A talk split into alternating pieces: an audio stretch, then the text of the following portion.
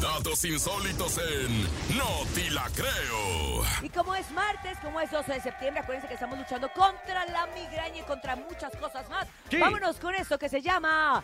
No te te la creo. Migraña la que le dio a este compadre porque se enteró que era adoptado a los 44 años y supo que sus vecinos eran en realidad sus padres. No Imagínate. inventes, Qué nene. impactante, oye. A los cinco meses, Kevin fue adoptado por una pareja que no podía concebir hijos. Nunca conoció un momento en el que no supiera que era adoptado hasta que quiso plasmar en un recuerdo la historia de su familia. No fue hasta que tuvo una familia propia y su esposa y sus hijos lo apoyaron para realizarse un estudio genético cuando las piezas comenzaron a encajar. Casi al mismo tiempo que Kevin ingresó su información en la base de, da- de datos a- de, ANE- de ADN. De ADN. Ay, Tranquilo, nene, Por, es- por tranquilo. eso me lo querían dar a mí, nene. al que me pongo muy nervioso por estos Tranquilo. temas de la familia, a mí me afectan muchísimo. Yo sé porque eres solo, pero bueno, y luego... Casi al mismo tiempo este compadre y su familia decidió Come solo. irlo preparando con la verdad. O sea, cuando sus papás se dieron cuenta que este carnal estaba tratando de ver qué estaba pasando con su genética, dijeron, ¿sabes qué? Nos va a descubrir. Mejor hay que decirle que sus verdaderos padres son los vecinos y no nosotros.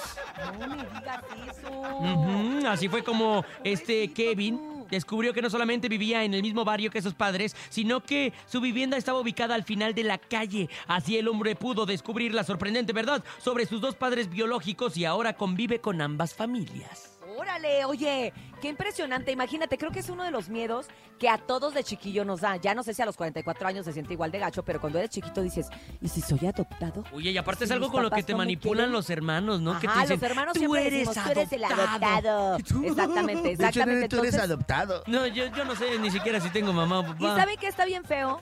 Que, que lo estigmatizamos cuando ser adoptado o encontrar una familia es algo súper positivo y súper Claro. bonito. Y la verdad es que siempre estamos nosotros demanchados con eso, así que con eso no hay que bromear. No. Pero lo que sí te voy a decir es que pobre de este muchacho, porque imagínate, 44 años después, ya, ya te da igual. Tú ya quieres a tus papás como si fueran propios. O sea, Claro. ya la verdad, ya ni para qué. Ni para qué buscarle y escarbarle. ¿O qué creen ustedes? Oye, sí, yo creo que la verdad ganó otra familia porque afortunadamente sus padres biológicos todavía estaban ahí. Exacto, entonces tuvo doble familia. ¡Qué bonito! ¡Wow! Espectacular. Fíjate que, que eso puede suceder mucho ahora que se ponen de moda esos estudios genéticos de que compras, ya los compras en Estados Unidos en la farmacia y te haces tu estudio genético y te dicen que si tus ancestros y que si no sé qué, ahí es donde mucha gente se ha dado cuenta. Bueno, no nos vayamos tan lejos, es donde se dieron cuenta que una de las hijas de Jenny Rivera, Jenica, no es hija del papá que ellos creían. ¿Qué? Y este es un secreto que cierto. Jenny se llevó a la tumba, pero ellos se dieron cuenta a través de estos estudios de farmacia.